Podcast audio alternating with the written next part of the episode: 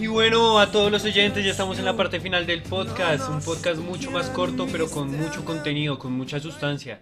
Y bueno, vamos a hacer un pequeño debate, una charla sobre la Serie A, claramente. Gonzo, Bueno, la idea de este debate va a ser hablar de los cinco equipos más importantes actualmente en la Serie A en esta temporada, que son la Juventus, la Lazio, que va segunda, el Inter de Milán, el Atalanta y el Napoli.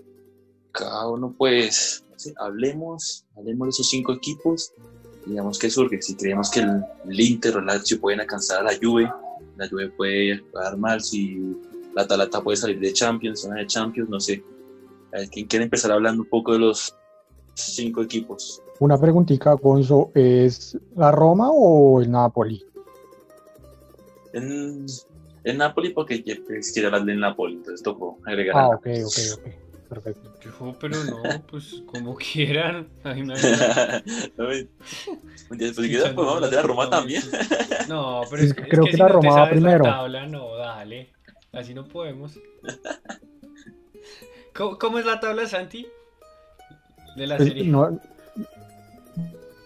pues no, no sé, Juve, Lazio, Inter, Atalanta y Roma. Eso es lo que me sale a mí, pero pues Sí, no sé. Inter, Atalanta. Pero es que vamos a hablar. Lazio, Inter, Atalanta, Roma, pero Gonzo dijo cinco equipos. Entonces, si quieres, hablemos de seis. Por, no, por eso. Santi dijo Pues Lazio. Inter, Atalanta, Roma. Son cuatro No, no, equipos. Juventus, Juventus, Lazio, Ah, Inter, entonces, no, sí, ahí están los cinco, ahí están los cinco, perdón. Sí, sí, perdón. sí. Entonces ya, ok, entonces, eh, pues si quieren, si me permiten, yo quiero empezar hablando. Sí. Sí, sí, sí, claro.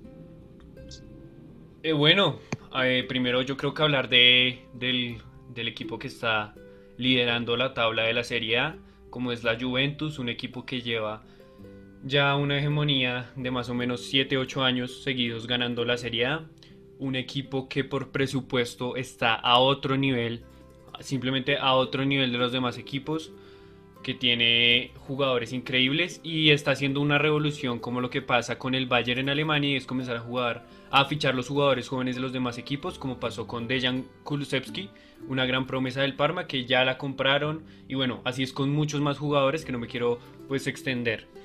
El Inter eh, me parece excelente el cambio de entrenador, venían de un entrenador de muchos años como lo era eh, Massimiliano Allegri. Y eh, la llegada de Mauricio Sarri, que para mí es uno de mis entrenadores favoritos, me parece muy acertada, un jugador que, un técnico que conoce la Serie A, que como dijo Andrés hace algunos podcasts, es un entrenador que viene desde abajo, que viene de dirigir, o sea, las categorías más bajas de Italia y ha ido creciendo y evolucionando. Es un técnico muy táctico que más o menos eh, por entrenamiento hace 15 tácticas para las jugadas de pelota quieta como lo son los tiros de esquina, como los tiros libres. Es un, es un técnico muy obsesionado eh, con las tácticas, me gusta mucho su estilo de juego. En algún momento lo pudo aplicar en el Napoli, en el Chelsea creo que también en algún momento lo pudo hacer. Eh, hubo pequeños destellos y es un juego de posesión, un juego de toque, de jugadas rápidas. Y, y bueno, toca que la Juventus se acostumbre porque no ha llegado a eso, pero jugadores como Dybala, que venían perdidos, como Higuaín, han hecho que el equipo crezca. Y tienen una plantilla, un fondo de banquillo que aún así los hace no solo pelear por la Serie A, sino por la, por la Champions League. Sí, la Juve en este caso es como, como, como el eterno favorito a la Champions, Sí. Pero a fin de cuentas siempre se cae. O sea, el miticismo que tiene tanto el Inter como el Milan, ellos no lo han podido representar en Europa. Y a mí me parece que es en gran medida por el tipo de entrenadores que ellos han tenido. Porque si bien Maximiliano Allegri era un muy buen entrenador, o que no pudo dar ese salto de calidad para que la Juventus fuera campeona de Europa y me parece que pasa lo mismo con Sarri. A pesar de que venga de abajo y de que sea un muy buen entrenador, no me parece que sea un técnico ganador, que era lo que necesitaba la Juventus en este caso. Sí, Eh, muy bien. Y no sé, aunque también hay que hablar bastante de los fichajes que, que ha hecho la Juve, por ejemplo. Ya, ya que hizo con la Roma, no compromiso a la Roma, me parece muy acertado. Pero, por ejemplo, los casos de Rabiot, incluso de Aaron Ramsey, que se esperaba bastante, no están dando lo que se esperaba, incluso. Eso también puede afectar bastante pues, a la Juve. bueno, en la Liga no creo, pero más que todo en la Champions, en la, en la Champions sí. Y también, y hablando de fichajes, también hay que hablar del, del Inter, porque con todos esos fichajes que hizo el Inter se esperaba que al menos diera la pelea, diera la pelea al, por fin a la, a la Juve, contrayéndose a Eriksen, por, si por ejemplo a Eriksen, jugadores a Godín incluso, incluso ahora va tercero detrás de la Lazio, que, ha hecho buenos fichajes, sí, pero no al nivel de, de gastos que ha hecho el Inter. Entonces eso también hay que hablar mucho y también hablar también del mérito que está haciendo la Lazio sobre todo con ese delanterazo que tiene como Ciro inmóvil, una bestia. Ok, ok, pero, pero espera, es que me mencionaste como varios temas. Eh, primero, lo de los fichajes. Sí, es verdad, Gonzo. Rabiot y Ramsey no han terminado de cuajar. Me parece que Ramsey lo ha hecho mejor que Rabiot. Eh, pero yo creo que, pues Rabiot sí se debería ir. Igual, no olvidemos que los dos llegaron libres, o sea que cualquier dinero que le saquen es ganancia. Pero Ramsey se debería quedar, no me parece un jugador que, se haya acostumbrado mal a Inglaterra, simplemente hay que darle más tiempo. Em, respecto al tema de Allegri, a mí yo lo respaldo sobre todo porque creo que la Juventus, antes que tener resultados inmediatos, eh, pensó en un proyecto y es, un, es lo que te digo del estilo de juego. Creo que puede llegar a, ser un estilo de juego muy bueno, muy concluyente y pues en su última temporada con el Chelsea, eh, no olvidemos que Sarri ganó la Europa League. Entonces pues ya tiene, digamos, éxitos eh, en Europa, en el último equipo en el que estuvo. Y la Lazio, ya que eh, mencionamos hartos temas, está a cuatro puntos de la Juventus. Me sorprende mucho esta temporada. Me sorprende porque creo que hay mejores equipos que le podían seguir, digamos, el liderato a la Juventus. Pero es que Ciro Inmóvil está explotando, Milinkovic Savic está volviendo a jugar muy bien, Luis Alberto y sobre todo esas individualidades. Como equipo juegan muy bien, ganó la Copa Italia la temporada pasada si no estoy mal y, y han formado como un equipo de jugadores muy concretos, muy específicos que funcionan bien en la Lazio y eso me parece algo que se debe valorar y creo que más que esta temporada que otras está, están muy cerca de quitarle el liderato a la Juventus. Pero ¿no te parece que eso pasa siempre, Dani. O sea, siempre hay como un equipo que, que siempre va ahí como para par con la Juventus. Pero al final siempre se caen. O sea, podía ser eh, antes el Napoli o podía ser cualquier equipo, pero en general siempre la Juventus como que ya está tan acostumbrado a llegar a las últimas eh, fechas peleando que al final siempre como que comienzan a, a ganar todo y el otro equipo se cae sí. Fue algo similar a lo que le pasó al Tottenham con el Leicester. Sí. Venían todo el tiempo de cabeza a cabeza y en algún momentico como que alguno trastabilló y ya. Y se acaba el torneo. Sí, lo que, lo que dices es verdad. Eso pasa, eso pasa siempre y, y no es con varios equipos, es con el Napoli en los últimos cinco años. Ha quedado de segundo. Ha quedado de segundo. Algunas veces más cerca, algunas veces más lejos. Y sí, o sea, sí, pues es como dar como un tipo de esperanza que siempre se mantiene porque uno siempre eh, tiende a apoyar al débil, porque a mí no me cae para nada mal la Juventus. Pero yo creo que ahí influye mucho el tema del presupuesto. O sea, es que no es nada comparable. Digamos, en Inglaterra creo que inclusive hay más paridad respecto a las plantillas de lo que hay acá en Italia. Es que mira, la Lazio está de segunda, pero tienen Tomás Estracocha, jugador joven promesa, pero no lo conoce mucha gente. Luis Felipe, Franco Acerbi, Radu, Bastos, Jordan Lukaku, Lucas Leiva, que fue votado el Lucas Leiva. Y, con, y con esa plantilla se valora aún más que estén en segundo puesto, porque ya no se, ya no se remiten solamente al presupuesto, sino Simone Inzaghi, que ha hecho un gran trabajo, y a lo táctico, es como que se valora más eso. Pero sí, Santi, o sea, realmente no dudo de que la Juve vuelva a ganar la, la Serie A. Y es que, y es que yo creo que, que va más encaminado hacia esa parte, porque como tal, el calcio es una liga súper devaluada y para que ellos puedan contratar jugadores de afuera es muy difícil precisamente por los costos tan altos que, que ellos tienen. Entonces va como fijado a la táctica y por eso es que es un fútbol muchísimo más, eh, pues para los que les gusta ver un fútbol bonito, muchísimo más tedioso que ver pero para los que, digamos, disfrutan de, un juego táctico, es un, es, un, es, un, es un campeonato que te aporta muchísimo a la vista. Y lo que mencionabas de la Juventus es verdad, o sea, ellos sacan las jóvenes promesas o los buenos jugadores de los otros equipos, que ya se hace como redundante, porque ellos como que tienen la hegemonía total de la liga y juegan únicamente para ganarla siempre. Entonces es, es excitante cuando digamos un equipo como la Lazio o como el Inter ahorita con Conte que, que pelearon ahí cabeza a cabeza como la primera mitad de, de la temporada, eh, cuando les están peleando, porque, o sea, la hegemonía de la Juventus es tan fuerte que da para eso, como para que siempre ganen ellos. Sí, así. Sí. Gonzo, ¿qué vas a decir? No, que sí, que sí, sí. Campos tiene toda la razón. la Juventus tiene de todo, principalmente ese presupuesto y admirar, hay que admirar bastante el trabajo de la Lazio, con jugadores no tan, no con tanto renombre ya en Europa me parece increíble lo que están haciendo, incluso superando al Inter, como ya había dicho, también hicieron bastante una buena inversión en, en fichajes, no sé, a Lukaku, a Eriksen, a Godín, también me parece excelente el trabajo de la Lazio. Y sí, vamos a seguir viendo a la Juventus ganar y ganar y ganar. También, también creo que la Juventus va a ser campeona otra vez, a menos que pase, pase algo extraordinario, no sé. Pero no sé, al final todos esperamos que el Inter, o bueno, yo, al menos yo esperaba que el Inter le diera la pelea a la Juve, pero bueno, no sé, quedó un poquito estancado. Mm, pues sí, no, no tengo mucha más que decir. Ahora hablando un poco más del Inter. En alguna parte es bueno, me gusta mucho cómo juegan, es un equipo muy interesante de ver, sobre todo en la Serie A que pues se puede decir que no es tan atractiva de ver como la Premier League. Realmente esta temporada ha mejorado mucho el nivel de juego, han habido partidos que realmente han sido muy interesantes, muy buenos y, y bueno, la inversión del Inter era para estar peleando. Sí. Jugadores como Lukaku, como Sensi, Nicolo Varela, Víctor Moses, eh, eh, Alexis, que bueno, es un jugador que se ha perdido, pero no deja de ser un jugador de nivel. Eh, Christian Eriksen, o sea, son, todos jugadores de gran nivel. Y, inclusive aún más se valora más lo del Alacio, porque el Alacio le lleva 8 puntos, creo.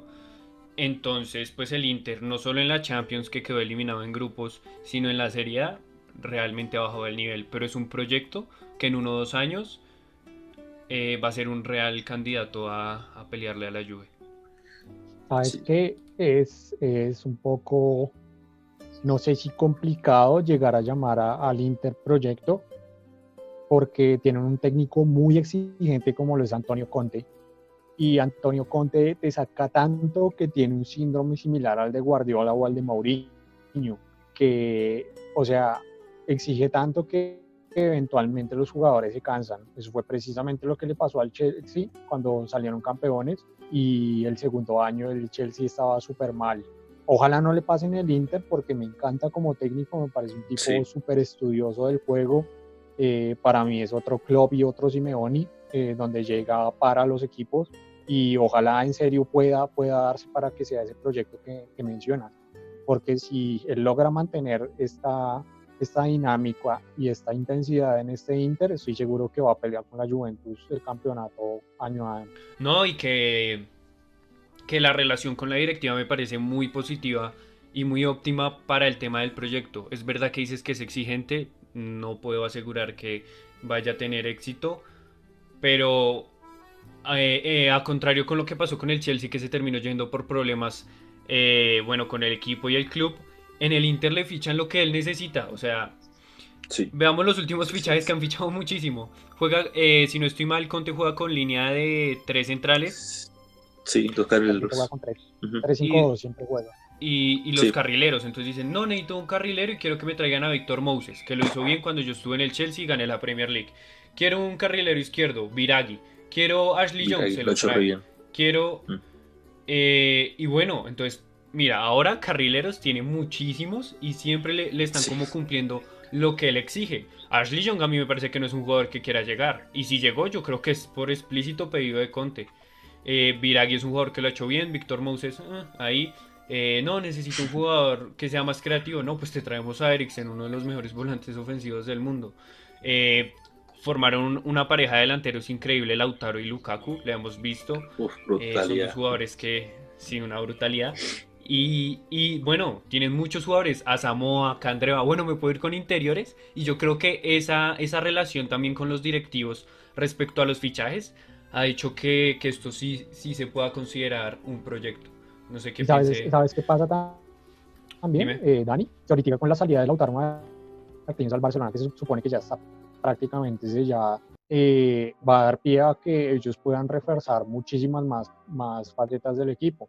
Porque tienes un jugador, como lo mencionabas, Alexis Sánchez, que puede tener, digamos, un nuevo despertar en este Inter de Conte, porque tiene características similares a las de Lautaro. Obviamente no estoy diciendo que esté al mismo nivel en el que está Lautaro Martínez ahorita, pero pero puede ser un jugador que pueda, digamos, suplir esa, esa ausencia en, en, algún momento.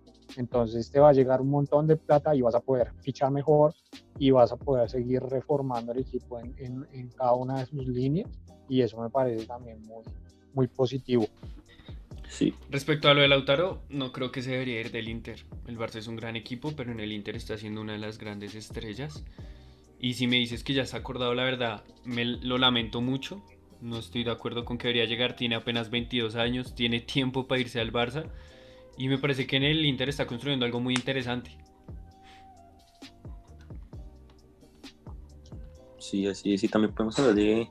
Aunque también el Inter, pues, como por ejemplo Lautaro, hay muchos jugadores que pueden salir. Godín, aunque ese jugadorazo no es que lo está haciendo, bueno, no es, lo que está, no es lo que se esperaba de Godín, incluso mucha gente pide su salida.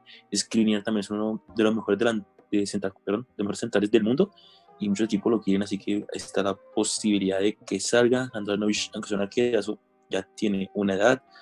Eh, por ejemplo, también, bueno, Christian Eriksen, muchos dicen que no está haciendo lo que se esperaba y, y quieren hasta su salida, la, la, salida de Eriksen, lo cual me sorprende. Y Pero bueno, Alexis también. temporada. Sí, pero hay, hay personas que lo quieren fuera, o sea, por ejemplo, también porque también Sí, viene la no, última y es que- temporada de, de Eriksen en Tottenham, bajó bastante su nivel.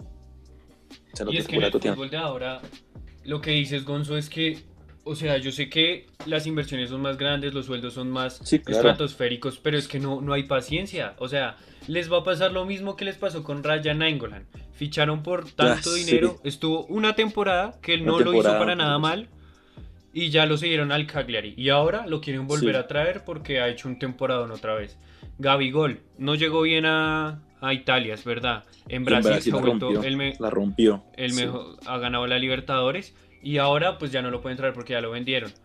Entonces no quiero que pase eso, digamos, con Eriksen. Lleva media temporada, o sea, no apenas, o sea, nunca ha jugado en Italia y yo creo que necesita tiempo para acoplarse al juego. Entonces yo creo que lo mismo que decía con Ramsey, que deben dar tiempo, o sea, son jugadores de mucha calidad y a veces tienen un poco de problemas. Es eso. Lo que pasa, lo que pasa, Dani, es que el Inter como tal tiene una de las selecciones más exigentes de toda Europa Sí, y, y ellos son demasiado cansones con este tipo de temas. Por eso es que la gran mayoría de sus jugadores no aguantan tanta presión y salen muchas veces tan rápido, como lo mencionabas con, con los casos que viste. Y aparte de eso, pues la directiva trata como todo el tiempo de estar rotando los jugadores y trayendo nuevos jugadores para ver si dan, dan pie, precisamente para, para volver al Inter a, a, a esos- a esas épocas de gloria en donde, donde se situó mucho tiempo. Entonces tocaría esperar. Pero, pero volviendo al tema de Lautaro, sí es muy, muy, muy probable que, que ya esté en el Barcelona.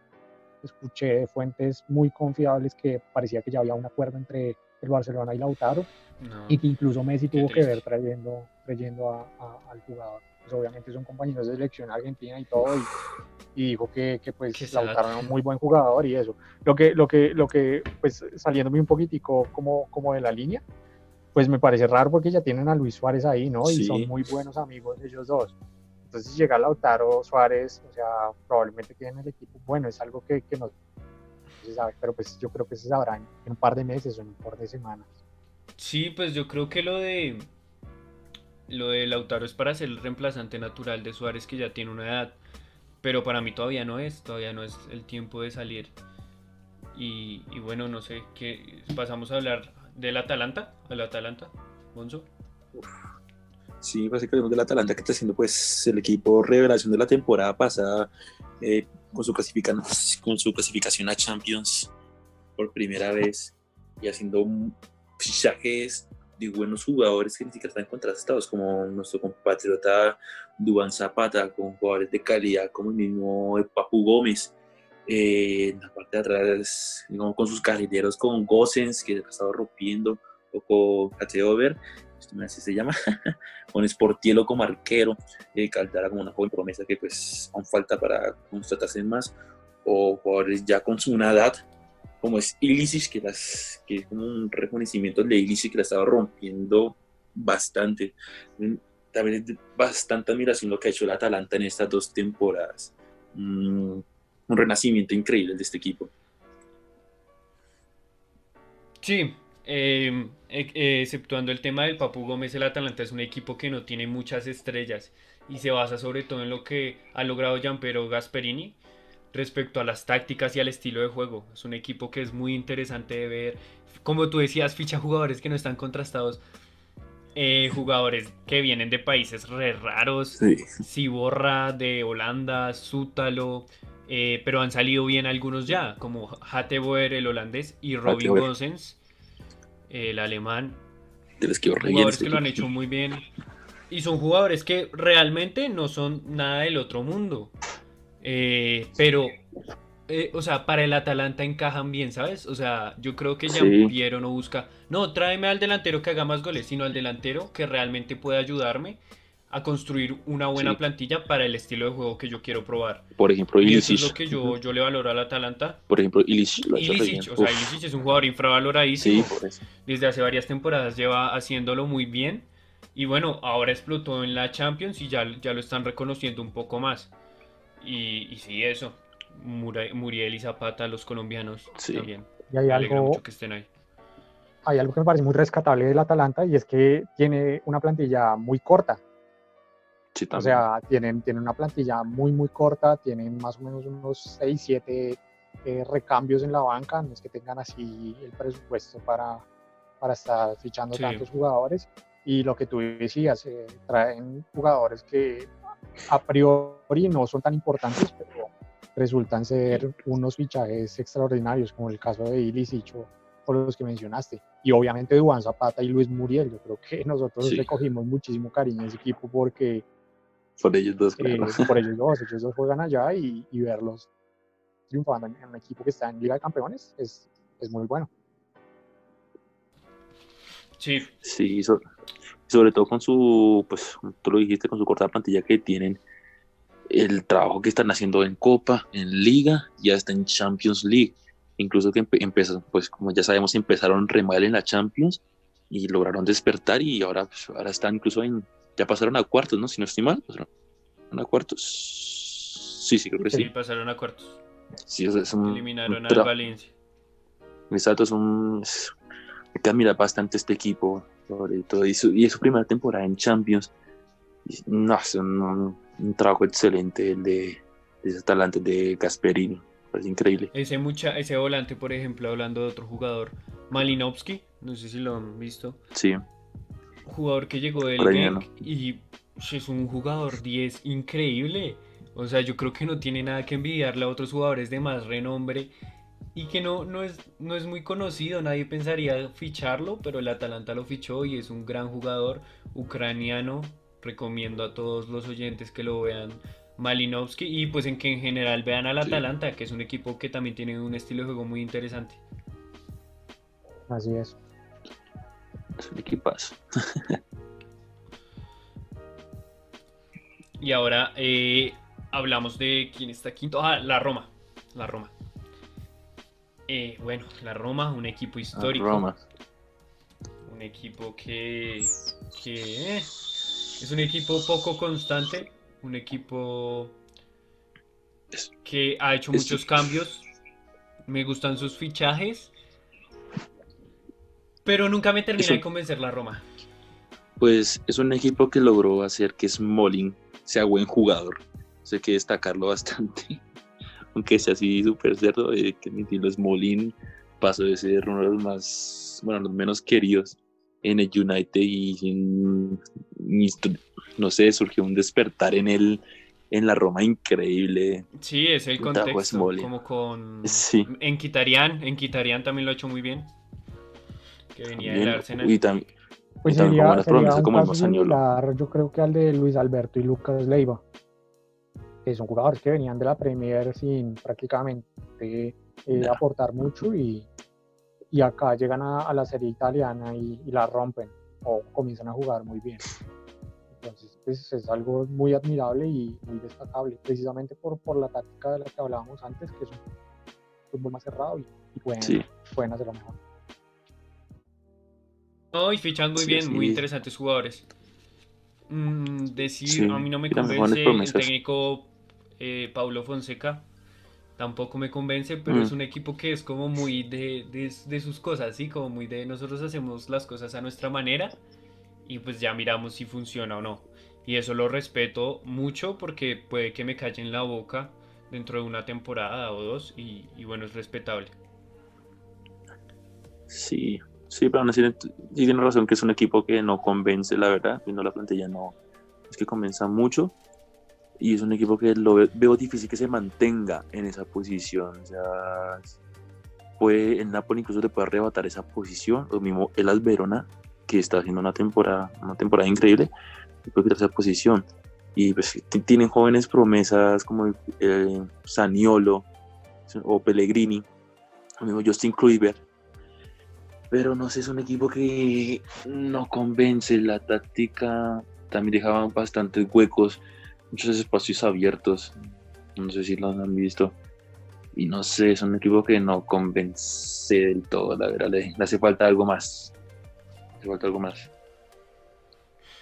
Pues no sé. les falta como, como algo, siempre que como que tratan de, hacer algo importante se Sí, sí. Y, pues obviamente no es por, por, el Olímpico de Roma o por la hinchada, porque precisamente eso es lo que más se le abona a este equipo pero sí como que en algún momento ellos, ellos tienden a, a, quedarse y a, ¿cómo ponerlo? Como que siempre se espera un poco más de la Roma y, y al final de cuentas como que terminan fallando. Sí, yo lo que puedo decir es que eh, mientras el Atalanta es un equipo que ha subido y ha pasado a ser un, un equipo competitivo de jerarquía, la Roma ha pasado de ser uno de los grandes equipos de Italia y me parece que se ha, llegado a un conformismo y ha dejado de ser de esos equipos importantes para pasar a un segundo plano. Y no me parece que esté mal, como ya dije, respeto su manera de hacer las cosas. No sé si tengan algún proyecto. Todo el mundo criticó el fichaje de Smolin, por ejemplo, y ha salido muy bien. sí. Y bueno, esperar qué pasa. No, no les veo muy buen augurio, pero, pero creo que, que nunca hay que quedar por muerto a la Roma. Eso es verdad. Sí, sí, es verdad. Y pues, como ya dije, le puede quitar el puesto el Napoli, que es el, pues, el siguiente equipo que vamos a hablar. El, equipo de que es hincha Yepes. Incluso. Yepes puede hablar un poco del, del Napoli. Yepes, a ver cómo lo ves en esta temporada. El Napoli, el Napoli está sexto. Eh, sí, bueno, el Napoli esta temporada realmente ha sido decepcionante, sobre todo con el rendimiento que habían mantenido durante las últimas, al que habían acostumbrado a los hinchas. Es un equipo que, bueno, muchos lo recuerdan por Maradona, pero, pero yo creo que desde 2010, 2009 para acá ha, hecho esa transición, ha ocupado de alguna manera ese puesto de la Roma de ser el equipo importante. Y en la última década, me atrevo a decir, que en la Serie A ha sido el mejor equipo detrás de la Juventus. Es un equipo que no tiene tampoco muchos reflectores. Es un equipo que tampoco ha tenido muchos títulos, sobre todo con Sarri, no lo ha hecho bien, pero pues de alguna manera es un equipo que tiene mucha hinchada, que tiene hinchada fuerte y que siempre lo van a apoyar. Yo creo que por eso se respeta. es ese amor al, al, equipo que se tiene, que no se tiene, digamos, en un equipo grande como es la Juventus. En la Juventus tú siempre vas a apostar a ganar y, si no ganas un partido ya está bien. En cambio, en el Napoli se valoran aún más las victorias porque se, yo creo que se valora un poco más el esfuerzo que lleva detrás. Eh, es un equipo que tampoco ha venido un jeque a invertir mucho dinero, es un equipo que se ha formado eh, de la manera normal, me parece. El, dueño del equipo es Aurelio de Laurentiis, que trabaja en el área cinematográfica. Tiene dinero, es verdad, pero no es un jeque. Y formarse a poco ha hecho que uno le coja mucho cariño al equipo. Tiene también jugadores del, del tipo Atalanta que mucha gente no conoce. Y bueno, esta temporada ha sido decepcionante. Koulibaly, uno de los pilares, no lo ha hecho bien, ha estado lesionado. Eh, Lorenzo Insigne ha sido el único que ha, mantenido como el nivel. En, los últimos partidos Mertens lo ha hecho bien, pero ya es un equipo habitual en la Champions, ya es un, equipo al que se le teme, ya es un equipo al que, al que se le respeta y yo creo que eso ya tiene mucho valor para el equipo. Sí, yo creo que es como, como ese equipo del pueblo, es como un Atlético de Madrid italiano, en el que sí, puedes apoyar a, a, la Juventus, que pues es el grande, pero pero el Napoli despierta como más pasión y es como más ese sentimiento que, que, generan el hincha que, cualquier otra cosa. Y es lamentable que pues este año se hayan caído tanto porque pues lo que les decía antes, o sea, la, la serie italiana se ha vuelto monótona precisamente porque nadie le pelea a la Juventus. Y este era el único equipo que como que podía medio hacerles frente y, peleaban con ellos eh, la gran parte del campeonato. Entonces, verlos así en, en esa sexta posición es algo que pues eh, es un poco eh, triste, por así decirlo, pero, pero yo creo que tienen una buena plantilla y un buen proyecto como para... sí. No, sí, y más triste aún es que llevaban una escala de, bueno, temporada 2012 está, quedamos a 15 puntos, luego en la siguiente a 10, 8, 7, 6, entonces iban en un ascenso que no sé por qué esta temporada se cayó. Y yo creo que al Napoli sí le falta. Es como jerarquía. Tener eso que yo mencioné en el podcast de la Champions. De, esa jerarquía. Eso de que aunque no tengas ningún jugador importante, demuestres lo que es el Napoli. Y eso es lo que le ha faltado al equipo. Me recuerdo, hay muchísimos ejemplos. Uno de ellos es eh, esa Champions que jugaron octavos de final. Partido de ida le, le ganaron 3-0 al Chelsea y bueno, en el partido de vuelta los remontaron. Eh, el Chelsea terminó ganando esa Champions, sí, fue la de Torres. Y, bueno, es un equipo que siempre le pasan esas cosas. Faltando pocas fechas, digamos, para, para acabar hace poco, no me acuerdo qué sería. Koulibaly hizo un gol en el último minuto que dejó a un punto de, a la Juventus, ¿sí? O sea, el Napoli quedó a un punto de la Juventus. Y luego en los próximos dos partidos perdieron 3-0. Entonces son esas cositas que realmente le hacen falta al Napoli para terminar de, lucharle a, la Juve. Y es que es un equipo que en su historia no ha tenido jerarquía en general. Porque la jerarquía que tuvieron la tuvieron fue cuando llegó Maradona. Maradona. Ahí daba un peso por el Napoli y el tipo los puso campeón dos veces. Y creo que han sido las dos únicas veces que han salido campeones de Italia. Entonces como que esa jerarquía de pronto un jugador importante se las dé o, probablemente un entrenador o incluso la misma hinchada pueda remontar al equipo, digamos, en esos casos sería algo que, les vendría muy bien dada, dado esa falta de jerarquía que Sí, así también toca ya hacer un poquito de cambio táctico, tema de entrenador, porque incluso es buen entrenador, pero es que la gran temporada de, de Napoli en esta década ha sido con Sarri, Sarri es que, la visión táctica de Sarri es es, una brutalidad. Y también varios jugadores importantísimos que han bajado mucho el nivel. El mismo, pues, unos contrastes es Dismertens y ha bajado bastante el nivel. Callejón, bueno, Callejón ya tiene una lastimosamente. Pero también tienen buenos, que no sé, tienen una plantilla también muy completa con poco presupuesto. Un poco presupuesto que tienen, pero que ya sabemos, una plantilla muy completa, jugadores con una calidad tremenda como ese mismo Fabián Ruiz, que también le ha hecho re bien, pero si tiene razón, duele bastante ver al Napoli en esta situación, siendo el único equipo que le ha peleado a la Juventus en, en esta década, pues ya toca esperar a la próxima temporada a ver si, si viene algún cambio. Sí. Un cambio ya sea de entrenador, de jugadores o, o ya presidente incluso, aunque ya, no creo. Sí, yo, esperar. Eh, ya para concluir con lo que dijiste, Gonzo, el tema de Gatuso, eh, lamentablemente no se va a ir, creo que ya lo renovaron. Y es porque es un técnico que tácticamente no me parece nada del otro mundo, pero tiene mucha garra, eh, es muy motivador.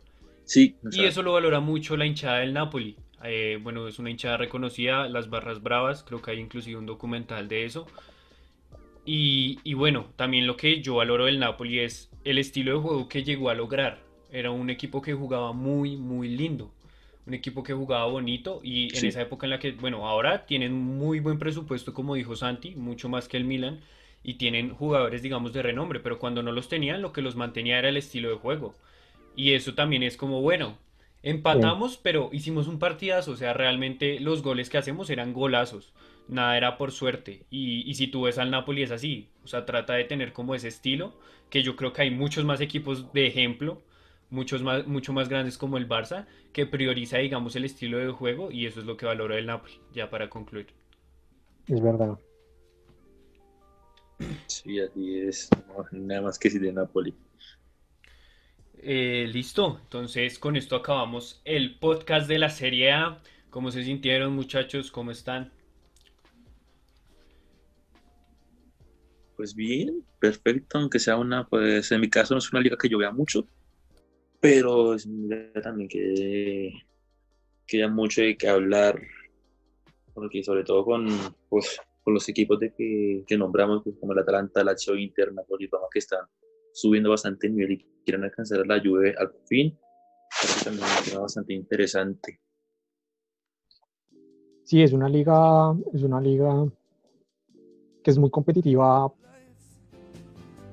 del tercero cuarto para abajo, porque la gran mayoría de, de los equipos no es que tengan el presupuesto del mundo. Sí, Digamos que los derechos televisivos en Italia son muchísimo más baratos que, que lo que es la Premier, por eso es que la Premier tiene 10 equipos peleando casi todo el tiempo y, el último te puede hacer un fichaje de 40 millones sin problema acá no pasa, pero es una liga muy entretenida de ver y es una liga que, como les decía antes, desde el punto de vista táctico siempre te va a regalar algo y pues es, es algo muy destacable, digamos. Sí, Santi, es verdad lo que dices. Eh, claro, si no estuviera la Juve, sería la liga más entretenida del mundo. Eh, Sí. realmente hay muy poca diferencia de puntos en los puestos más de abajo. Y pues sí, es, es- es triste, pero, pero bueno. Eh, Sí, vamos, vamos a ver si se vuelven los 80 de nuevo la, la- el calcio. No, y ya recuperando, la del recuperando. Y, bueno, ya, para últimas recomendaciones, no olviden que nos pueden escuchar en Spotify, en Google Podcast, en Breaker, en Radio Republic. Nos pueden escuchar en Anchor, donde está nuestra página web. Y desde ahora vamos a comenzar a subir videos a YouTube solo para la plataforma, ¿no, Gonzo? Sí, así es. Eh, los podcasts sí seguirán siendo parte de Spotify, sí o sí. Y alguna una que otra parte de nuestros podcasts también la subiremos a, a YouTube, pero en YouTube sí haremos un, un contenido más exclusivo para, para esa página. Sí, en próximos capítulos verán debate Messi contra Ronaldo, una cosa que siempre genera polémica, eh, la selección Colombia para la Copa América. Y ya muchachos, gracias por escucharnos. Y no olviden, eh, no olviden comentar, darnos su opinión. Perfecto, muchísimas gracias de nuevo por la invitación y fue un gusto volver. Nosotros por, por esa pequeña charla sobre la serie y volver muy pronto con unos nuevos temas. You can be